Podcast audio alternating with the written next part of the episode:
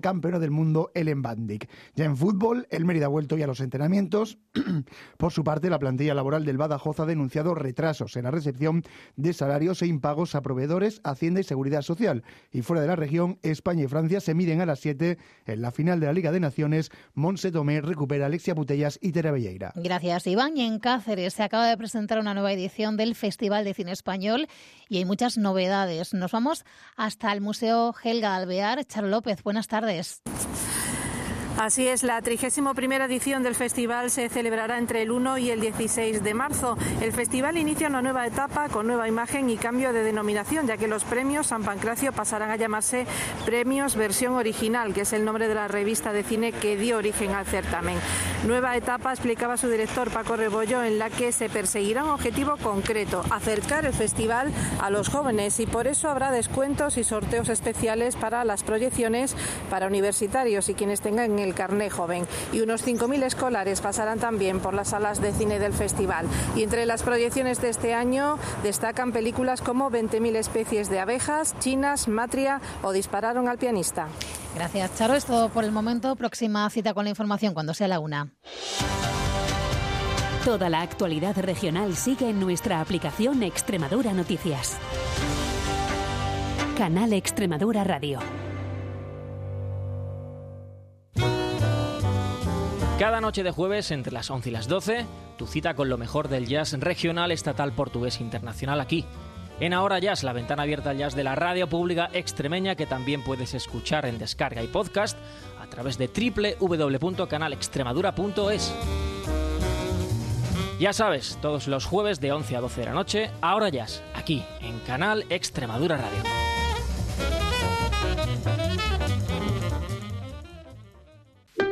Iguales. El espacio para la igualdad en la radio pública extremeña. Con Luz Carmen Herrera, los viernes a las 9 de la noche. Canal Extremadura Radio. Hola, ¿en qué puedo ayudarte? ¿Me puedes hacer una promo de principio de incertidumbre? Claro, aquí tienes. Música, por favor. Bienvenidos al programa Principio de Incertidumbre. Un espacio dedicado a explorar las maravillas de la ciencia y a descubrir los misterios del universo. No te pierdas Principio de Incertidumbre con Jorge Solís. Un programa de radio que te hará reflexionar, aprender y maravillarte con el mundo que nos rodea. Los sábados a las ocho y media de la mañana, o en cualquier punto del espacio-tiempo en la aplicación de Canal Extremadura. ¿Necesitas algo más? Así está estupendo. Pulse cualquier tecla para continuar. Gracias. Dabuti. Esto es lo que pasa cuando Extremadura se pone en juego. Este domingo de 11 de la mañana a 2 y media de la tarde, donde contaremos el Mérida Atlético Baleares de Primera Federación Masculina en una mañana de hasta 12 partidos en juego. Y por la tarde de 4 y 5 a 7 y media, donde contaremos el Yerenense San Sebastián de los Reyes de Segunda Federación, más otros dos partidos de nuestra tercera. Este domingo Extremadura se vuelve a poner en juego.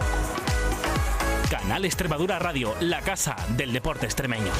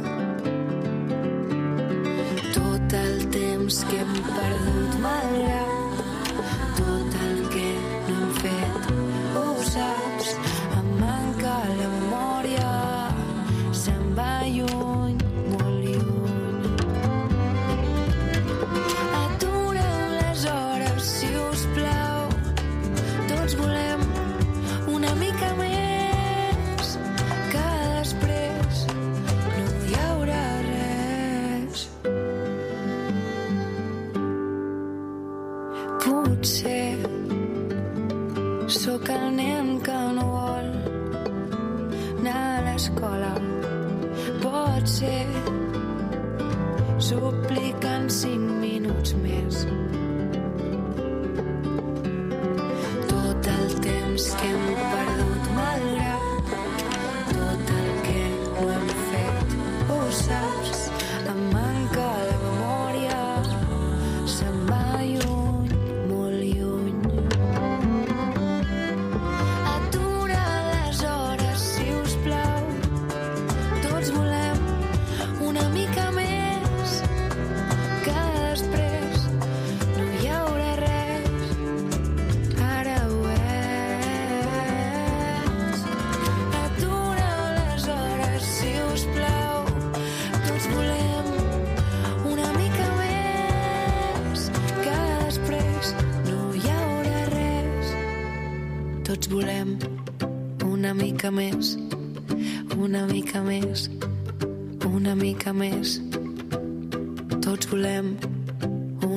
mica més, una mica més, una mica més.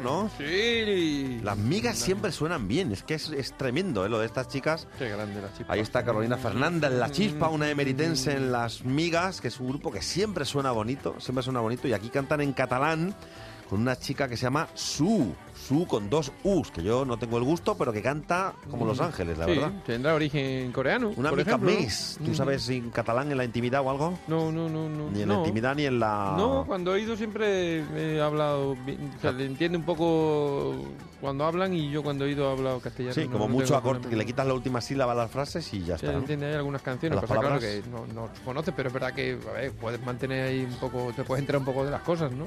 De lo, por lo menos de lo esencial, luego de lo gordo pues no... Lo gordo, pues no. Luego ya lo gordo tienes que preguntar en castellano, claro.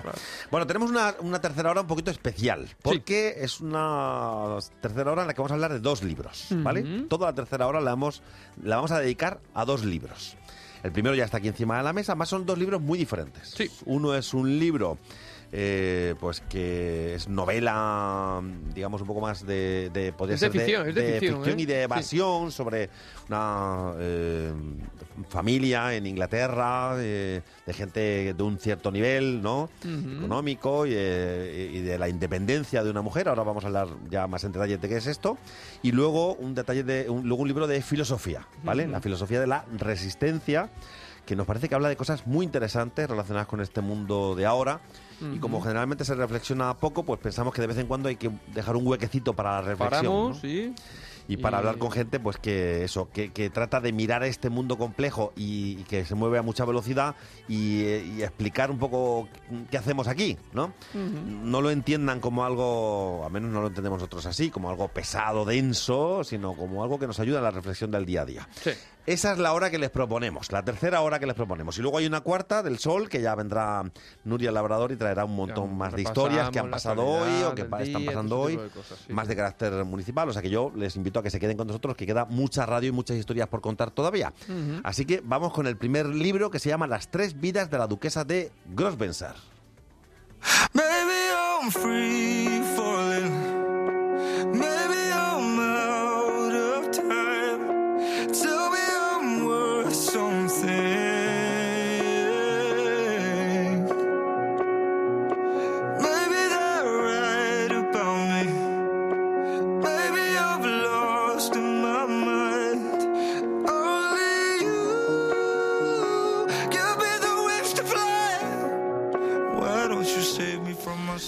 Belén Junco, buenos días, ¿qué tal? Eh, buenos días, muy buenos días. Pues Hola, Belén. Estupendamente. Encantados de tenerte aquí con de nosotros. con vosotros y de mi libro, de, mi- de mi nuevo libro, todavía más. Feliz. Exactamente, vamos a hablar un poco del libro, de la vida. Eh, tú, tú has sido mm, directora adjunta de Hola, ¿verdad? De la revista Hola. Sí, sí, toda mi vida he estado en la revista Hola. Soy periodista, Ajá. eh, estudié en la Universidad Complutense de Madrid y desde segundo de carrera me incorporé a la revista Hola. O sea, lo dejé el año pasado, hace justo 12 meses. Ajá. Y por empezar a escribir, que era lo que me gustaba, ya se editaba mi primer libro, el año pasado salió en enero y este año ya estoy en el segundo. Pero vamos, mi vida profesional es de periodista y, de, y en Hola, absolutamente. Claro, yo no sabía muy bien cómo definir la ambientación de la historia de las tres vidas de la duquesa de Grosven- Grosvenor. Y claro, mirando la contraportada, ahí hablas de eh, una novela en la que privan los sentimientos rodeados de lifestyle. O sea, eh, para que la gente se haga una idea de, de cómo es la historia, es la, la vida de una mujer en, digamos, alta sociedad inglesa, ¿no? Sí, y es, sí, sí. Con, con lifestyle, con ese término inglés, se define un poco ese, ese aire de Se gente de bastante. bueno, quien haya leído mi primera novela sí que va a saber que la segunda pues tiene que continuar, es como un marchamo ya de mi manera de escribir, en el que no me quiero vanagloriar porque soy todavía casi una mm, mujer que está aprendiendo a hacerlo lo mejor posible. Ajá. Pero sí que es verdad que mi condición de periodista de Hola, pues eh, a la fuerza me imprime carácter y sí que es verdad que en las novelas mías el lifestyle de las protagonistas, porque por ahora siempre son mujeres a las que rodean hombres, como es natural, porque así es la vida, eh, pues Desgraciadamente. no, hombre, gracias a Dios. No, no, era una, era una broma, era una broma. ya, ya lo sé, ya lo sé. No, yo también eh, te he entendido muy bien. Pero eh, influye mucho en mi, en mi manera de trasladar la vida, pues lo que la rodea. Porque en mi vida también me influye. Y entonces, para mí no es, o sea, si mi protagonista entra en su casa, yo a la, le- la lectora va a leer cómo es su casa, va casi a entrar por esa puerta, va casi a, a oír el crujido de la, de la cerradura. En fin, va a ver cómo eh, está la, la chimenea encendida, el té calentito, bueno, todo ese lifestyle que en realidad es la vida misma, pues me gusta trasladarlo. Creo que es muy femenino, que, que nuestra o mi manera de escribir les está, les está gustando a los hombres también tengo que decir, gracias a Dios, ¿eh? Sí. A todos los que tengan sensibilidad les puede gustar y y bueno, eh, sí, lifestyle hay mucho, lifestyle en, en la decoración, en la manera de vestir, en los viajes que hacen, porque me gusta mucho viajar y también a mis protagonistas. O sea, sí es verdad que el lifestyle es un detalle a tener en cuenta en, mi- en mis novelas, Claro. que son pura ficción. Sí, sí, exactamente, son pura ficción, pero claro, ya me, me, me- respondes un poco a lo que quería preguntarte, que es justo eso, ¿no? O sea, que todo el, el por seguir con los términos ingleses, el background de Ola aparece aquí en la atmósfera, en los, eh, en los trajes, eh, en, en toda la ambientación. Eso se nota mucho cuando uno lee la novela. Claro, si te das cuenta, de, o sea, mi- son cinco décadas, 50 años en Holland, ¿eh? En lo que yo he llevado a la fuerza, yo no puedo escribir novela negra. Está claro, Claro. que, Lo llevas ya en la vena, vamos. es- novela tenía que ser de esta manera. Bueno, también es muy interesante, pues, el, el- la vida, espero que sea interesante. Así como has hablado de un libro eh, de filosofía, el segundo del que vais a hablar, pero que es muy interesante para ver cómo se van nuestras vidas. Este mío considero que es muy interesante para hacer más entretenida la vida, ¿sabes? O sea, es una lectura aparte de entretenida, pues muy visual. Eh, intento, si viajamos, es que la que el lector se encuentre en el sitio donde está la protagonista y, y los protagonistas, que se vea todo muy visual, que sea un acompañamiento eh, muy superior en la lectura, ¿sabes? Sí, sí, sí, está claro. Be- Belén, lo, lo inglés sigue siendo, mm, ah, digamos, como top ah, en- a la hora de, de hablar de, de lo que es un clase, de lo que es eh, riqueza, de lo sigue siendo, lo digo porque eh, evidentemente lo ambientas ahí la, la novela, pero yo quería preguntarte por eso, si, si es así, si lo Hombre, inglés sigue estando de moda. porque- claro, pues sigue estando de moda porque ellos son costumbristas totales. O sea, quizás sea la sociedad que más eh, valor le da a sus costumbres, nosotros también, ¿eh? pero ellos lo han llevado al grado sumo. O sea, y la verdad es que han conseguido que sus costumbres o sus estilos se hayan eh, repartido por el mundo entero. O sea, todos sabemos lo que es un estilo british, ¿no? O un estilo balmoral. O, eh, de eso se han ocupado ellos. Y entonces, como es un estilo de vida de campo, muy country, eh, pero con mucha clase, eh, pero también cercano a la naturaleza, eh, a los animales. O sea, han conjuntado una serie de condicionantes que sí que es verdad que hacen que el estilo de vida inglés sea mm, pues exportable al mundo entero. A todo el mundo nos gusta estar en el campo, pues mm, con unas botas de cuero marrones, con un perrito al lado, o sea, en realidad es un estilo universal. Pero ellos han conseguido que para todo el mundo creo sea también aspiracional. Se habla muchas veces cuando, volviendo un poco a tu pasado en, en Ola, ¿no? Muchas veces eh, se com- comentábamos, ¿no? Que muchas veces cuando los lectores de, de ese tipo de, de publicaciones, pues digamos, eh, nos reflejamos en una vida que igual no tenemos, ¿no? Pero que igual nos, nos gustaría vivir, no lo sé, ¿vale? Eh, me imagino, no sé si cuando leamos el libro nos va a pasar un poco lo mismo. Pues sí, sí, yo espero que sí. Sí. O sea, vamos a querer Espero todos que ser sí. la, duquesa la- de mira, la protagonista, eh, eh, por, por ahora he escrito dos libros y los dos, las protagonistas son mujeres que demuestran su valía y mm, personal eh, como mujeres trabajadoras, inteligentes a veces, otras veces no, porque no todos les sale bien, pero sí independientes y con carácter y personalidad. O sea, ese casi por ahora la- las protagonistas se me están dando así. A lo mejor también mi manera de ver la vida, como eso he trabajado tantísimos años, pues es de esa manera, ¿no? Sí. Entonces, sí que se va a ver efectivamente eh, un, un entorno que te va a hacer soñar, como cuando ves un reportaje en Ola, eso también es verdad. Unas protagonistas eh, que les gusta lo bello, eh, que, le, que le gusta la familia, que luchan por sus ideales. Hombre, la verdad es que nuestros personajes también en Ola siempre han sido con un común denominador, siempre nos han podríamos ser de cualquier manera, pero casi siempre, como nuestro periodismo indicaba, pues era corazón, era social, era aspiracional, era glamuroso, pero era real. Entonces, mis protagonistas también son reales. Que nos pueda pasar lo mismo que a ellas, indudablemente. Que el entorno sea igual, pues no, a lo mejor no. Eso es lo que le hace más cercano a Ola, que las casas a lo mejor no son tan fáciles de tener, pero nos hacen soñar. Cuando tú ves Sí. una casa eh, preciosa publicada, pues estás mm, pues mirando la decoración, soñando con que eso existe, no, y no es envidia, es es, es casi eh, admiración, ¿no? Pues eso también puede suceder en mis libros y también quiero que suceda, a la que conste, ¿eh? Sí, sí. Yo quiero que mis protagonistas pues vivan de todo, lo bueno y lo malo, pero si tengo que hablar de algún entorno bonito, pues trasladarlo como bello y como aspiracional, ¿no? Bueno, la anterior novela es La reina de, Nairo- de Nairobi, por si alguien quiere buscarla. De momento vamos a por las tres vidas de la duquesa de Grosvenor, ¿no? Y luego ya, sí, pero si quieren también, ya, ya como se suele decir ahora tanto, para los muy cafeteros y las muy cafeteras, pues La reina de Nairobi es el primer libro. Sí, no, ¿no? no, pero me llama la atención lo, lo compulsivo que ha sido tu retirada de, de la revista y en dos años apenas ya has publicado los dos libros. O sea, que me imagino que son historias que tenías en la cabeza ya, pero vamos... mm, Sí. Pues mira, no Vamos, que te estabas que- escribiendo encima, vamos.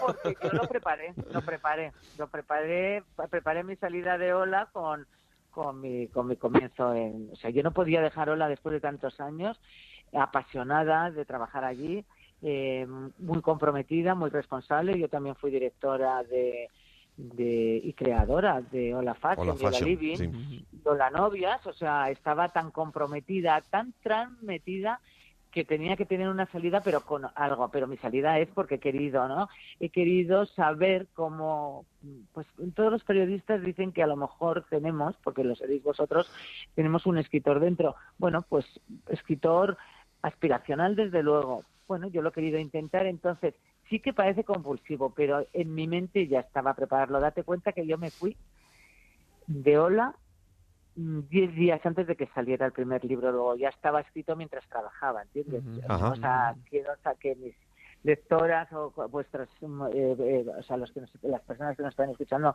sepan que todo lo preparé un poco para no sentir el vacío que me iba a dejar si no, ¿no? O sea, yo ahora soy una mujer entregada a escribir, felicísima, pero yo era muy feliz también en Ola. Lo que pasa que ya después de tantos años pensé que si quería intentar hacer esa pasión que tenía detrás, pues era el momento adecuado.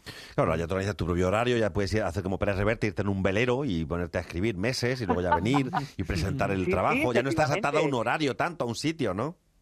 Eh, No, no, claro, yo ahora escribo a las horas que me da la gana y normalmente es de madrugada, o sea que estoy feliz, estoy felicísima. Claro. Echo de menos sola, pero como lo cubro con las casas maravillosas y los lugares tan bonitos donde van mis protagonistas, que no son felices del todo, ¿eh?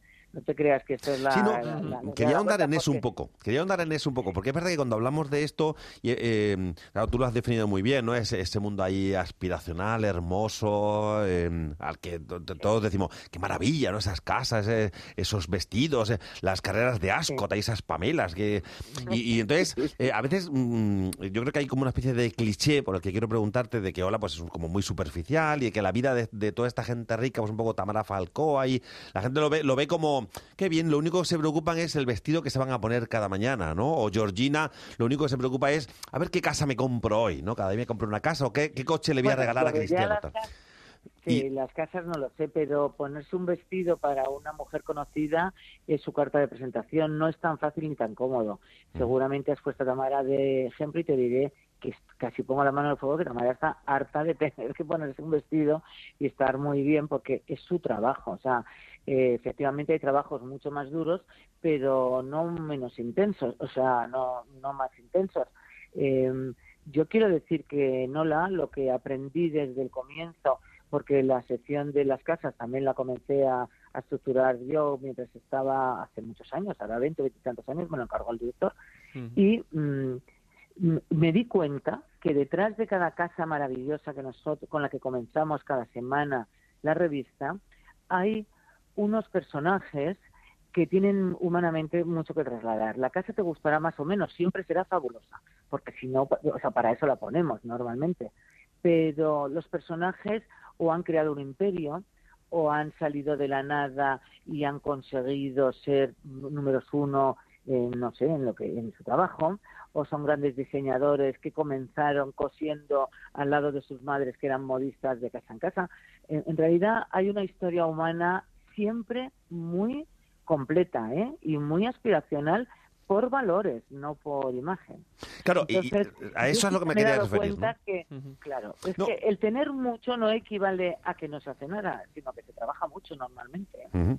No, y, y que y también sobre, sobre el tema, o sea, quiero decir que no, no, como luego vamos a llevar un tema de más de, de reflexión filosófica, ¿no? O sea, quiero decir que, que Sí. no es eh, una vida ni tan banal como parece, No, ni, ni tan, digamos, dejarse llevar por la corriente del, del lujo. O sea, que quiero decir que, que además eso lo reflejas también en, en tu libro con tu protagonista, que hay, un- hay una decisión, hay un compromiso por su familia, Sí, por su... Hay una decisión drástica y hay un compromiso con la naturaleza, con el campo, con la gente que le rodea, que no es la socialmente indicada. Ella hasta es escandalosa en su esca- escala social porque pues se va de, de- de ese estamento y se refugia por lo que le ha sucedido en el campo y su mejor amiga es la hija de los guardeses de su casa, pero se siente feliz con ella y se siente feliz en la casa de la hija de los guardeses. Quiero decir, los valores personales normalmente en personas normales está por encima del dinero, vamos a llamarlo así por una palabra que conocemos todos.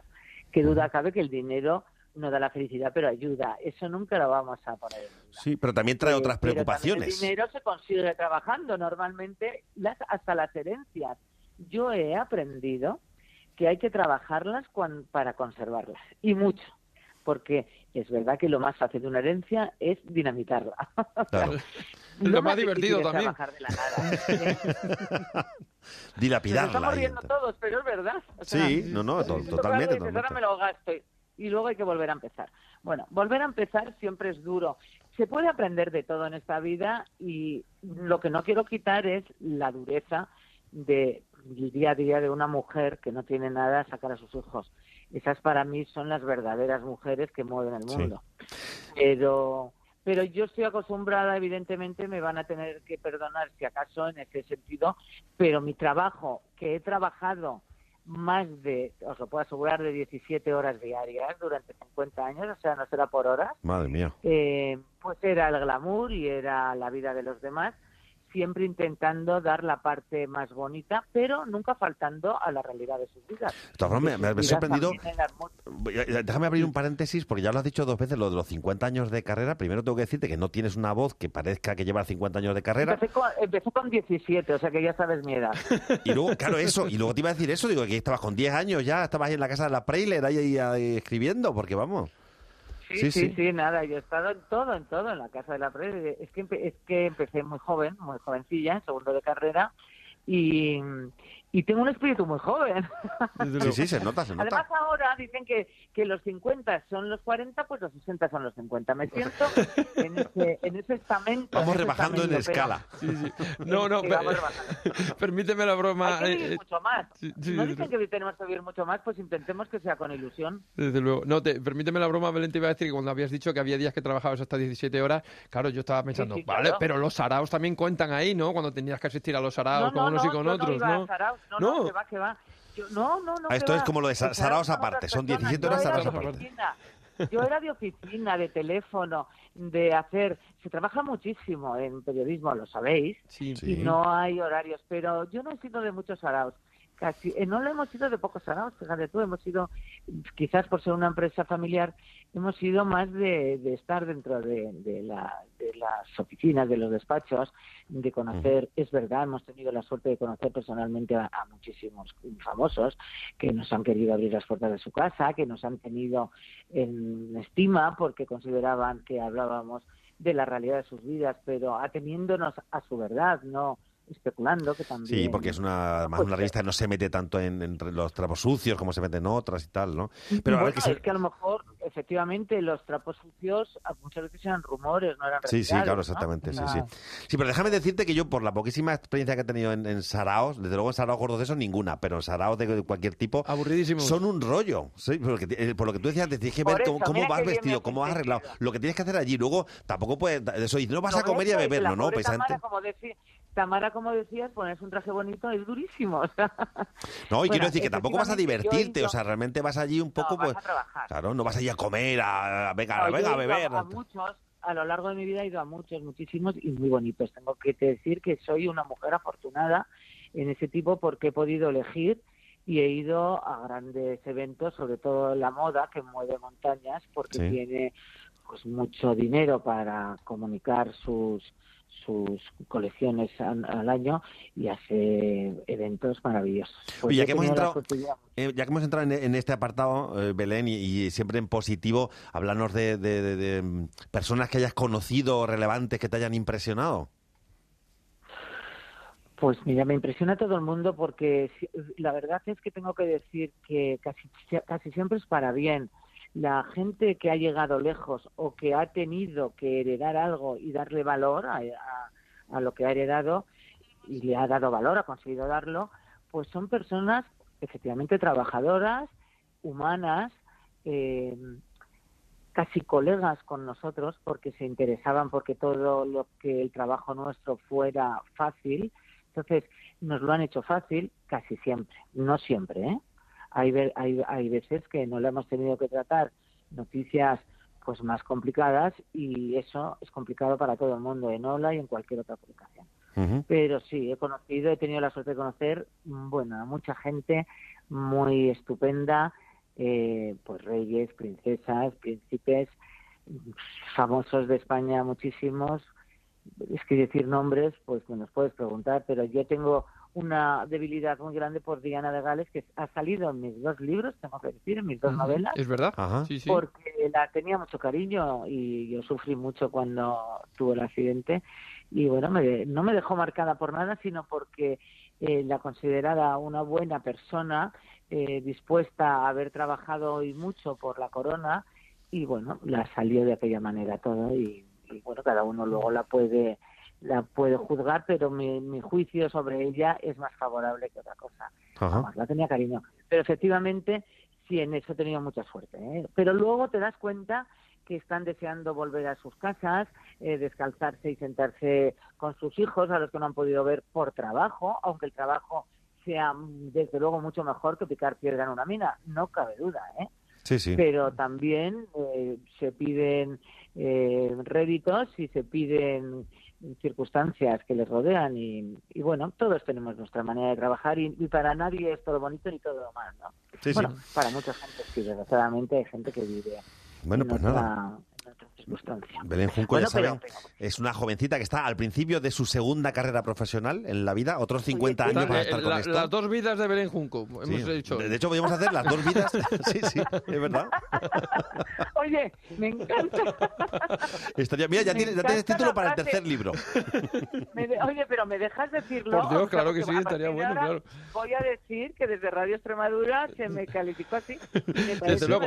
Yo- las dos vidas de Belén Junco. Me gusta, me gusta. Sí, sí, desde luego que sí. Además, además yo que te debo tanto, eh, yo que mi madre que compra la revista siempre y veo esas pedazos casas y me hace tanta ilusión, ya Ah, pues que dile, sabiendo- dile, dile que yo, que yo he sido durante tantísimos años la encargada que ahora, si le lee el libro, verá también muchas casas.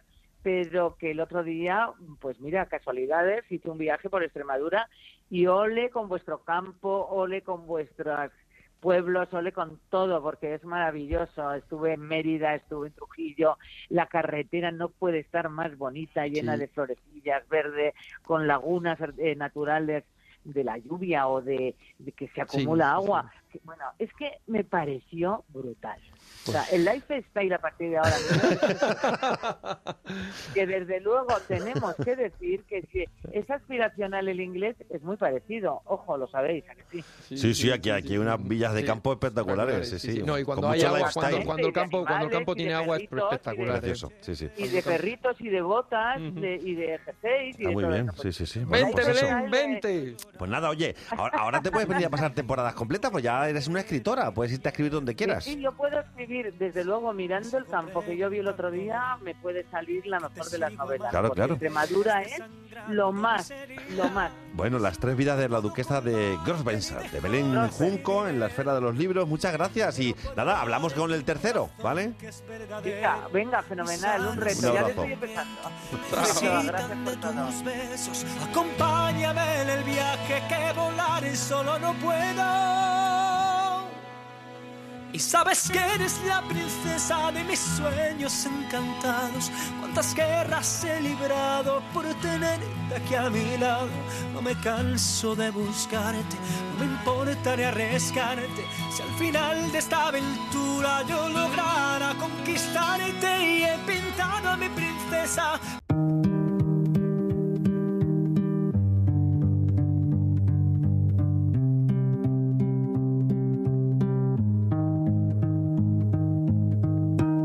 este corazón tan roto. Llevo 30 años aguantando y ya quiero probar con otro. Probar otra mente, salir del foco. Tener dos días buenos seguidos, sabe a tan poco. Y es que por dentro sé que tengo todo, pero hay algo en mí que me hace verlo siempre tan borroso. Que acabo en el barro que hay en el foso, intentando encontrar oro en los escombros que recojo. Yo quiero vivir ahí fuera como todos, ser más inconsciente, más valiente, más gracioso, no sé. Tomarme la vida de otro modo y dejar de estar con gente pensando si les importo. Dejar de sentirme solo sería un logro y sé que eso mataría al logro que vive en el fondo. Me dice que todo me saldrá mal y me dice que me quede quieto y espere el final. Y yo peleo contra él, pero es agotador y aproveche para hablarme justo cuando estoy peor. Bueno, pues hablemos ahora de filosofía, un libro que nos ha gustado mucho, que se llama Una filosofía de la resistencia, de Carlos Javier González Serrano, que ya nos escucha al otro lado del teléfono. Carlos, buenos días. ¿Qué tal? Buenas tardes, buenos días. Sí, estamos, estamos en la frontera, estamos en la frontera. Eh, Además has hecho un huequecito, eh, estás dando clase ahora, esta mañana, ¿no? Sí, justo acabo de volver del recreo y estoy atendiendo antes justo de subir por una clase de primero de bachillerato en la que vamos a discutir sobre la existencia de Dios, nada más nada. Ah, pues algo ligerito para la una, ¿no? Sí, sí, sí. Pero sí, se sí. discute de eso todavía en las clases, en las aulas. Uy, ah, en los colegios es que lo que falta justamente es esa discusión, ese poner en cuestionamiento lo que tenemos absolutamente normalizado. Y la, la noción de religión, por ejemplo, es una de ellas. Evidentemente nuestra cultura es una cultura judío-cristiana de la que partimos, pero no porque partamos de ella tenemos que aceptar todo. Así Sí. que los chavales agradecen muchísimo estas clases que tengan que ver, pero no solo con Dios, sino con conceptos como el alma, conceptos como la belleza, la justicia, el bien. Cuando se les da palabra a ellos, todo cambia, absolutamente todo. Ah, yo pensaba que ya sobre Dios no se discutía, directamente se, se daba, se daba por hecho que ya no, que no hay Dios y ya está. ¿no? Estamos en unos tiempos bastante ateos en general, ¿no?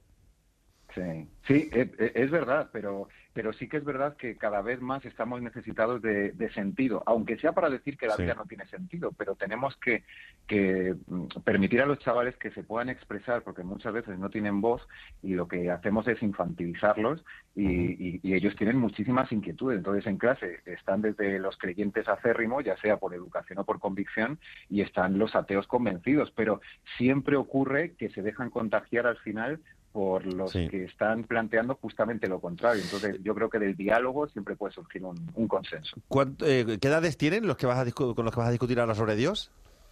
Eh, tienen 16, 17, es primero de bachillerato. Ah, es una buena edad, es una buena edad. Mm, eh, A mí lo que me, lo que me pasa, y, y ahora hablaremos más sobre el libro, sobre un bueno, tenemos un montón de conceptos sobre los que preguntarte, sobre los que reflexionar, no- nos va a dar poco tiempo, pero eh, lo que me pasa con, con los chavales eh, en general, con los últimos teenagers, o sea, 17, 18, 19 y los veinteañeros y tal, es que veo muchos rasgos generacionales. O sea, mm, no se trata de que sean, cuando hablas con muchos de ellos, no es que sean estereotipos, pero sí tienen muchos rasgos que son muy de su generación y sin embargo todos creen que son rasgos muy personales, ¿no? El otro día hablaba con una ventañera, ¿no? Y eh, es muy animalista, le gustan mucho los animales, eh, no quiere tener hijos eh, y, mm, bueno, más que casarse, pues esto es su pareja y tal, ¿no? Pero sí quiere tener perros. Eh, entonces le dije, pues es el epítome de tu generación. Se- eh, es que, o sea, te parece una postura personal, pero tu postura la compartes de una generación entera, ¿no? Sí, absolutamente, pero mira, si, si tiramos de este, de este debate que vamos a hacer sobre argumentos racionales para demostrar o no la existencia de Dios, yo creo que mm, los chavales también lo que tienen es una desorientación tremenda, pero también nos pasa a los adultos. Entonces, a, pa- a partir de esa desorientación, lo que ellos crean es una especie de tribus urbanas que tiene que ver con identificación emocional, identificación cognitiva, eh, incluso a veces con trastornos emocionales y de la conducta que ellos crean sus propias tribus. También lo hablo de esto en el, en el libro. Y, y claro, ellos lo que necesitan es darse una definición a sí mismos, porque con lo que no se pueden quedar es con lo que los adultos les estamos dando permanentemente, que es ese, eh, esa caracterización de generación de cristal con la que ellos desde luego no están eh, de acuerdo en absoluto. Y, y vuelvo a lo de antes. Eh, yo hago estas cosas en primer bachillerato, primero porque el tiempo y el currículo me lo permiten, en segundo bachillerato ya no se puede hacer o no tan libremente, pero porque es que no, no les damos voz. O sea, eh, estamos acostumbrados a, a cercenar su opinión, a, cerrar sus bocas con esto es así porque lo digo yo. Y, muchas veces no nos dejamos enseñar por sus propias mm, dudas. Y, al final lo que compartimos, sean niños, sean adolescentes, sean jóvenes o seamos adultos, son dudas. O sea, todos tenemos dudas sobre la vida. Y al final lo que lo- tenemos que seguir para hacia adelante, simplemente sobre un terreno de presuntas certezas que justamente nunca discutimos. Así que yo creo que esa eh, esa desorientación la tapan con bueno pues con etiquetas de animalismo, con etiquetas de eh, poliamor, con etiquetas de un montón de etiquetas, pero al final lo que están demandando es, oye, déjame hablar que yo también tengo que aportar algo. Hay un párrafo que he seleccionado del, del libro, me parece interesantísimo, ahora que hablamos de cómo educamos a la infancia y a la adolescencia, eh, y que además habla de algo que, que es un tema muy, muy recurrente en estos tiempos, ¿no? Y aquí en el programa sale muchas veces. Hemos convertido la infancia y la adolescencia en periodos muy pautados y supeditados a demandas presuntamente científicas de control y vigilancia, que en principio garantizarían un desarrollo adecuado de lo intelectual y en lo emocional. Ahora bien, este exceso de supervisión crea un alto grado de expectativas y eh, patrones que cada niño debería cumplir llegado a cierta edad y por otro lado genera el espejismo de que todo en la vida ha de estar sujeto a estrictos moldes a los que los niños y adolescentes han de ajustarse, ¿no? Eh, hemos reglamentado tanto la vida que, que quizás el, el tema de la gestión de las emociones eh, no lo sabemos llevar muy bien, no sabemos cómo ponerle horario y cómo hablar de ello, ¿no? Sí, absolutamente. Y además lo que hemos hecho es hacer productiva una edad que no tendría que estar sujeta solamente, al menos no solamente a la productividad, a la utilidad, al progreso, porque esto lo decía ya Germán Gese hace muchísimos años, en el primer tercio del siglo XX, cuando decía que, la educación la hemos convertido en una especie de obsesión por cumplir con ciertos cánones. Eh, por ejemplo, los, chavales de primero y segundo bachillerato, sobre todo los de segundo, están con, un, con, una espada de Damocles encima tremenda, eh, no solo con respecto a la EBAU, eh, es decir, a la prueba de acceso a la universidad, sino también con respecto a su futuro. Porque, claro, de repente, a los 16, 17 años, después de haber pasado toda una vida en la que les hemos guiado nosotros, nosotros les hemos dicho por dónde tienen que ir, qué no pueden hacer, qué está prohibido, qué está permitido, de repente a los 16, 17, 18 le decimos, ahora lo que tienes que hacer es decidir tú. Y tienes que decidir tú no solo tu carrera académica, sino también tu carrera profesional y lanzarte hacia el futuro. Entonces, todo esto les, eh, les introduce en una esfera de estrés muchas veces inasumible. Y luego lo queremos contrarrestar, que por aquí va la crítica en mi libro, eh, primero les introducimos en una, en una esfera, en una dinámica de, productividad constante y luego les damos talleres de gestión emocional. O les tenemos que enseñar a gestionar sus emociones. Pero vamos a ver, si somos nosotros como adultos los que, pero no solo a los jóvenes, sino también nosotros como adultos nos estamos introduciendo en, unas, eh, en unos patrones de producir y producir y producir que luego tenemos que recurrir a un montón de dispositivos emocionales como, pues yo qué sé, el, mindfulness, la meditación, que yo no digo que sean innecesarios o que sean inútiles, pero eh, no sirve con eso. Deberíamos replantearnos la manera en la que estamos afrontando la vida. Y un dato muy rápido. Creo que en la adolescencia hemos olvidado eh, la virtud del juego. E, ese tiempo que lo comentaba hace poco en prensa en un artículo que he titulado La sociedad cronopática, porque estamos enfermos de tiempo muchas veces y lo que nos ocurre es que no aceptamos, por ejemplo, eso que hacíamos cuando éramos pequeños de jugar al escondite inglés y dar tiempo a que los otros se escondan, darte la vuelta o, o, jugar al escondite directamente e ir a por ellos, ir a buscarlo. Ese tiempo en el que justamente el tiempo cronológico, el tiempo devorador se ha roto, ya no podemos habitar ahí porque todo tiene que servir a la producción, todo tiene que, tenemos que ver mil series en Netflix, tenemos que escuchar mil podcasts, tenemos que ver mil películas, pero, pero vamos a ver, ¿y dónde queda el tiempo libre? Lo que los griegos oponían al negotium era el otium, es decir, el ocio, el tiempo libre para enriquecernos, para contemplar un paisaje, para dar una vuelta, para charlar. Y hoy, francamente, creo que nos hemos introducido en una, en una cadena de productividad que nos hace mucho, mucho daño, físicamente y emocionalmente. Ajá. Ya veo, esa es eh, una de las cuestiones, desde luego, interesantísimas de estos tiempos. Y es que, claro, pensaba en cómo eh, es que lo veo un poco relacionado con el hecho de lo que decimos aquí siempre de que antes, eh, los que ya tenemos una cierta edad, ¿no? los de los 70, por las mm. tardes nos íbamos a jugar al fútbol, al campo, pero ibas a jugar, ponías unos jerseys como postes y jugabas y tal. Ahora no se mm. puede jugar al fútbol de forma libre, tienes que jugar en una academia los lunes, los miércoles, los martes y los jueves, de 6 a 8, porque todo lo hemos metido en compartimentos. Pero voy más allá, es que el ocio ahora lo hemos convertido también en compartimentos. Ahora para ir a cenar tienes que reservar una semana antes. para ir a bailar a una mm. discoteca o lo que sea tienes que avisar tres días mm, también antes. Oye, el problema es cuando las emociones las quieres también gestionar de la misma manera, ordenada y, establecida, ¿no? Que es lo que se hace complicado. Y ahora se habla mucho precisamente de eso, de, los problemas mentales de la gente más joven, Carlos, porque no, no saben gestionar ese estrés, esa presión a la, a la que le sometemos, ¿no? Mm. Y bueno, y yo diría, Antonio Mané, yo diría que los adultos tampoco sabemos gestionarlo. Y sin embargo, nosotros encendemos la tele a mí, em, em, no sé si os pasa a vosotros, pero últimamente nada más que veo, eh, y no solo es en Madrid, porque no solo es en la televisión autonómica de Madrid, sino en las televisiones públicas, hay muchísimos anuncios de psicólogos online 24/7. Es decir, eh, está muy bien que hablemos de salud mental, es, es fantástico y muy necesario que empecemos a preocuparnos o que nos hayamos empezado a preocupar por cómo gestionamos emocionalmente ciertas situaciones de nuestra vida. Pero lo que yo planteo en el libro y en general lo que intento transmitirles a mis estudiantes y a todo mi círculo de proximidad de adultos todos los días es que quizá lo que deberíamos cuestionar son las condiciones de partida de las que em, comenzamos a vivir, porque a lo mejor son esas condiciones estructurales en las que nos han metido de, bueno, porque hemos normalizado, por ejemplo, el hecho de que tengamos que estar estresados para vivir. Y, todos vivimos estresados. Y, y, yo lo veo todos los días. Un ejemplo muy visual. Los chavales entran al colegio mirando el móvil. Están en el colegio y están deseando mirar el móvil. Salen del colegio y como si estuviesen desplegando su espada, desenvainando su espada, vuelven a sacar el teléfono móvil. Están permanentemente viviendo en una esfera que les está pidiendo estar hiperconectados. Y no solo hiperconectados, sino disponibles. Porque en el trabajo, yo ahora, por ejemplo, estoy teniendo este pequeño receso en el que estoy aprovechando para pensar con vosotros en la radio de Extremadura y, poder dar material a la gente que nos escucha para pensar. Pero, em, claro, ¿qué ocurre cuando yo estoy viviendo eh, en la vida real, normal, digamos, y cuando quiero descansar me pongo a vivir en otra esfera, que es la digital, que me supone el mismo o mayor esfuerzo, porque tengo que estar subiendo eh, reels, TikToks constantemente, porque tengo que subir stories, porque me tengo que hacer ver, porque vivo en la sociedad del escaparate.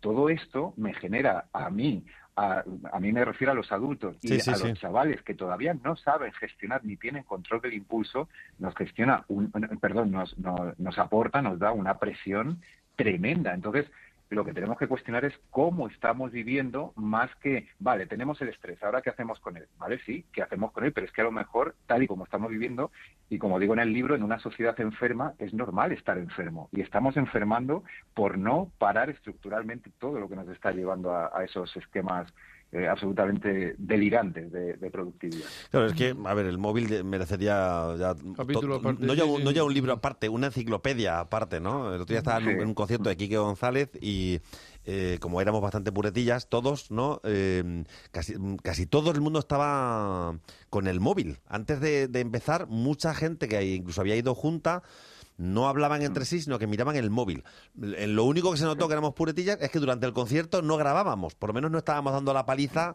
con el móvil levantado grabando, que eso ya sí que es horrible, ¿no? Pero, pero sí que es cierto que antes del concierto todo el mundo con el móvil encendido y en cuanto termina, me he acordado con lo que decía ahora de sacan la espada, ¿no? Ya es, termina el concierto y todo el mundo mira el móvil como a, ver si ha pasado algo gordo, ¿no? tranquilo, no hace falta que lo enciendas tan rápido. Oye, dejadme, dejadme volver al, título del libro. El libro es una filosofía de la resistencia y, y yo no sé, Carlos, si tú, bueno, no sé si te has enterado el tema este de Ábalos y tal, ¿no? De la comparecencia de ayer y todos estos temas políticos, ¿no? algo escuché, sí. Claro, era por el tema de, resistencia, de resiliencia. No sé si son conceptos mm. eh, en los que hay mucha, mucha filosofía por detrás y si son similares o no. Bueno, yo justamente opongo la resistencia a la resiliencia. Eh, yo creo que, eh, pero a ver, la resiliencia es un concepto no tanto filosófico como psicológico que proviene de la, de la psicología humanista, que quiere decir, sobre todo de Víctor Frankl, de, este, de esta persona que estuvo, este individuo que estuvo en campos de concentración y en lo que eh, se llama el hombre, el hombre, en busca de sentido, el libro, que es un absoluto bestseller, y yo recomiendo su lectura. El problema es Claro, él estaba introducido, estaba metido en campos de concentración. Él no tenía una salida, él tenía que estar allí. Y lo que él dice, Víctor Frankel, es que yo tengo que hacer algo con ese sufrimiento que yo estaba sufriendo, que yo estaba padeciendo, para que eso no acabe con mi vida emocionalmente. Claro, pero él estaba en una situación opresiva de la que no podía salir. Pero cuando nosotros, en una sociedad en la que aparentemente, o se nos dice por todas partes, eh, oye Antonio, oye Manel, vosotros sois libres, absolutamente libres, pero tenéis que ser resilientes. Es decir, eh, parece que eres libre para hacer cualquier cosa, pero ese hacer cualquier cosa te está llevando a una esfera de opresión permanente, de tienes que estar conectado, de tienes que trabajar sin parar, de tienes que estar eh, permanentemente 24/7 conectado por si te llama el jefe para una urgencia. Entonces, bueno, la pregunta es, ¿resiliencia para qué? ¿Aguantar para qué? adaptabilidad, para qué y bajo qué condiciones. Entonces, esto creo que es la cuestión que nos tenemos que plantear hoy. Eh, ¿Qué planteo yo? Que no tanta resiliencia y más resistencia intelectual, es decir, pensar qué condiciones nos están haciendo tener que ser resilientes. Está muy bien ser resilientes y ya sabemos todos desde Darwin y desde mucho antes incluso que la vida es una contienda y que tenemos que luchar por un puesto de trabajo, por eh, mantener a nuestra familia, por eh, hacer que nuestros estudiantes se, sientan bien y que aprendan. Evidentemente, la vida es una, una lucha, si nos queremos poner estupendos, como decía Darwin, pero ¿qué hacemos? ¿O qué, o qué luchas? ¿O qué, qué terrenos de la vida estamos convirtiendo en lucha? Porque una cosa es que haya que sobrevivir. La pregunta es, ¿a qué precio? Y no, no, est- no estaremos creando batallas superfluas, ficticias. Esa es la pregunta que me hago. Claro, antes decías que vas a hablar ahora a la una con los chicos y las chicas de, de Dios, del concepto de Dios, ¿no?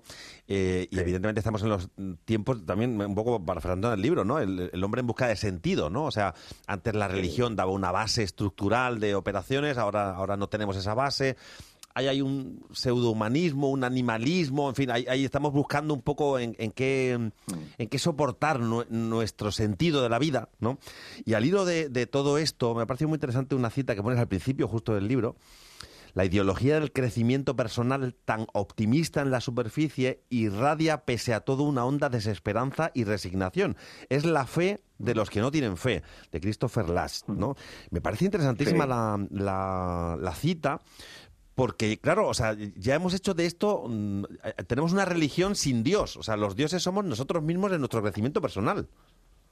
Sí, absolutamente. Me ha, me ha recordado, me habéis recordado con esto que me decís a Nietzsche, que también se podría haber puesto esa cita al principio, cuando Nietzsche, el gran nihilista del siglo XIX, eh, comentaba en, en- sus obras que el ser humano, antes que, o sea, prefiere creer en nada antes que verse despojado de cualquier creencia, porque necesitamos creer en algo, sea en lo que sea, sea, eh, sea en Dios, sea en nosotros mismos, sea en los otros, en el valor de la comunidad, en la sociedad, en lo que sea. en pero la ciencia, que ahora también se pone mucho, ¿no? En- Exacta, más que en la ciencia diría yo, incluso en la tecnología digital. Que Sí. mis chavales están todo el día con, eh, profe, ¿puedo hacerlo con el chat GPT? Bueno, mm, pues eh, vale, pero vamos a hablar con el chat GPT y vamos a ver qué te dice la inteligencia artificial. Vamos a elegir fuentes para elegirlas críticamente y poder discutir, porque eso te está dando una información sesgada y no toda información es conocimiento. Yo creo que esto se lo tenemos que, que traspasar a nuestros chavales, pero vamos, eh, como si fuese, mira, hablando de Dios, una oración, una letanía casi. Lo que estás viendo todos los días no es más que información. No es conocimiento, el conocimiento es un una transformación, es, es, es una aventura, la aventura del conocimiento que se ha llamado toda la vida, como decía Ujú. Carl Sagan, mira, yendo a la ciencia ahora. Entonces, eh, es una construcción y para construir conocimiento tenemos que crear conciencia crítica en nuestros chavales. Y eso solo se hace con una buena educación centrada en el conocimiento y centrada en el acompañamiento emocional a nuestros adolescentes. Sí, es Hablábamos de esto el otro día, ¿verdad? Sobre. Y se habla mucho de los crítico. medios y muy poco de los contenidos. O sea, muy poco de no este móvil, este modelo, esta tablet. Muy, muy bien, pero para ver qué, para hablar de qué, para buscar qué, ¿no? Claro. El, cono- el- claro, el, el- el contenido. Porque, y esto pasa mucho en educación. Ahora hay una fiebre eh, digital que ahora está volviendo para atrás, y esto habla mucho de nuestras leyes educativas, sobre todo en Europa. Ahora en Suecia han vuelto, que ha sido pionera Suecia en digitalizar todas las aulas, y ahora de repente ha salido una nueva ley en la que han quitado bueno, han prohibido directamente el acceso de teléfonos móviles de los chavales de cualquier edad a las instituciones, eh, ya sean públicas o privadas, de, educación y dentro están intercambiando otra vez o modificando el uso de eh, cualquier dispositivo digital por los libros. Es decir, eh, pero es que, es que no consiste en ser una especie de neoluditas que están en contra de la tecnología, todo lo contrario, pero si la tecnología es algo positivo, pero no podemos vivir en ella, no podemos centrarnos en esos regímenes que nos autoimponemos de eficacia, de, de- de entretenimiento y de hiperestimulación. Tenemos que parar y tenemos que pensar y sobre todo darles herramientas a los chavales para que piensen. Y eso Sí, y sí. termino con esto a través del conocimiento. Les tenemos que dar material y solo se da material a través del conocimiento. Bueno, pues como dicen Amcor y el Chollín, me rindo por hoy. El libro es Una filosofía de la resistencia, como ves, nos ha encantado y habla de muchos temas que tratamos aquí en el día a día y que nos parecen además fundamentales eh, para saber vivir mejor nuestra vida y saber mm, escudriñar mejor la realidad que, que habitamos, ¿no? Pensar y actuar contra la manipulación emocional. Carlos Javier González Serrano. Muchísimas gracias y nada, que vaya muy bien la clase esa para hablar de Dios ahora a la una. Muchas gracias. Os mencionaré. Un abrazo muy fuerte. Un abrazo. por verme arriba. Sabe que si tengo fuerzas hay salidas. Y ahí es cuando le saco ventaja durante días.